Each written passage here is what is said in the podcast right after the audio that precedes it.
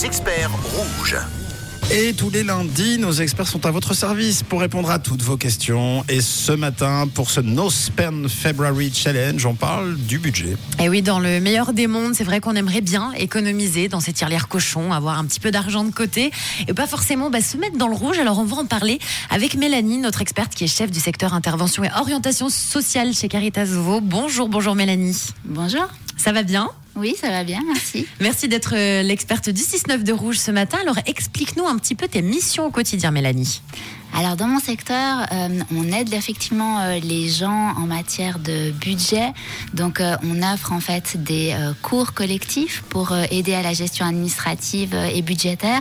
Et puis on offre aussi un accompagnement individualisé pour justement les personnes qui ont des difficultés en matière de gestion administrative et budgétaire.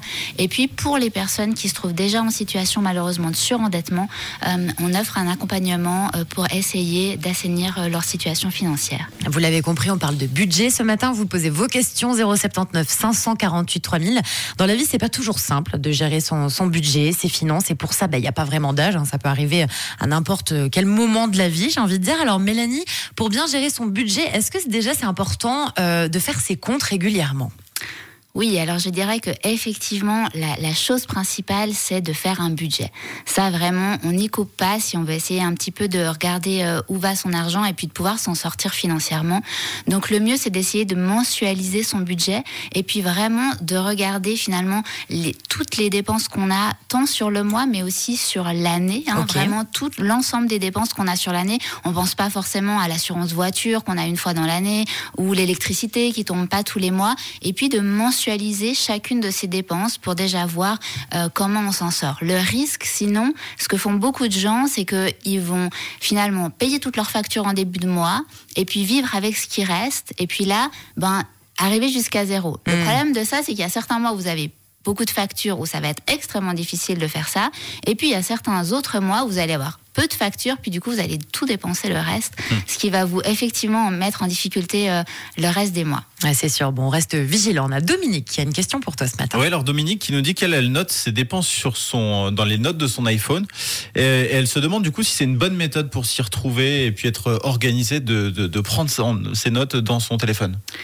Alors moi je dirais qu'il n'y a pas il y a pas une méthode qui est, qui est la bonne. La, la, la bonne méthode c'est celle qui vous convient. Donc si euh, bah, ça lui convient de noter toutes ses dépenses dans son iPhone et puis que elle-même s'y retrouve, eh bien tant mieux. Par contre ça va peut-être pas correspondre à tout le monde. Tout le monde n'est pas forcément organisé dans ses notes d'iPhone.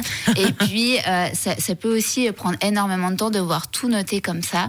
Donc euh, tout dépend de chacun. Mais tant mieux si elle-même elle s'y retrouve, oui. Puis après, des fois, sur les iPhones, il n'y a plus de batterie. Du coup, bah, on est obligé de. Voilà. Ouais. On ne sait plus. Puis si on le perd, c'est compliqué. C'est ça. Là, ça devient tout de suite la galère. On a Marisa qui nous dit bonjour la team. Si chaque semaine j'établis un planning de mes repas, que ce soit pour le matin, le midi ou même le soir, pensez-vous que je vais pouvoir faire des économies sur euh, la nourriture?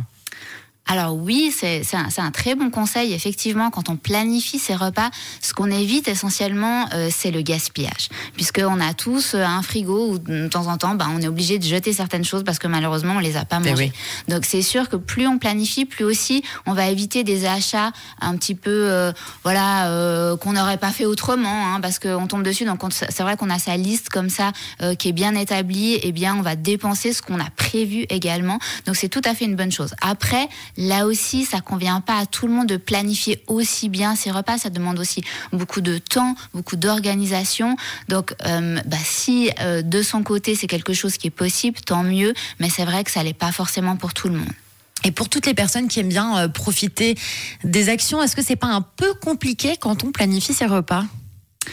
Oui, mais alors attendez, les, les actions, euh, il y a des bonnes actions et des moins bonnes actions.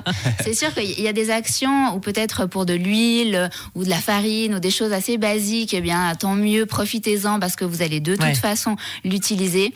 Après, euh, voilà, l'action sur le saumon fumé, peut-être que vous n'auriez pas acheté de saumon fumé Ah, s'il n'était pas en action. Voilà, exactement. Ça crée des besoins que peut-être vous n'auriez pas eu et que vous n'auriez pas dépensé. Donc attention aux actions, c'est pas toujours la bonne euh, astuce. Merci Mélanie pour tous ces conseils. Alors ce matin, on parle de votre budget avec notre experte qui est chef du secteur intervention et orientation sociale chez Caritas Vaud. Vous continuez de poser vos questions à notre experte 079 548 3000. One, two. Classique rouge. Rouge.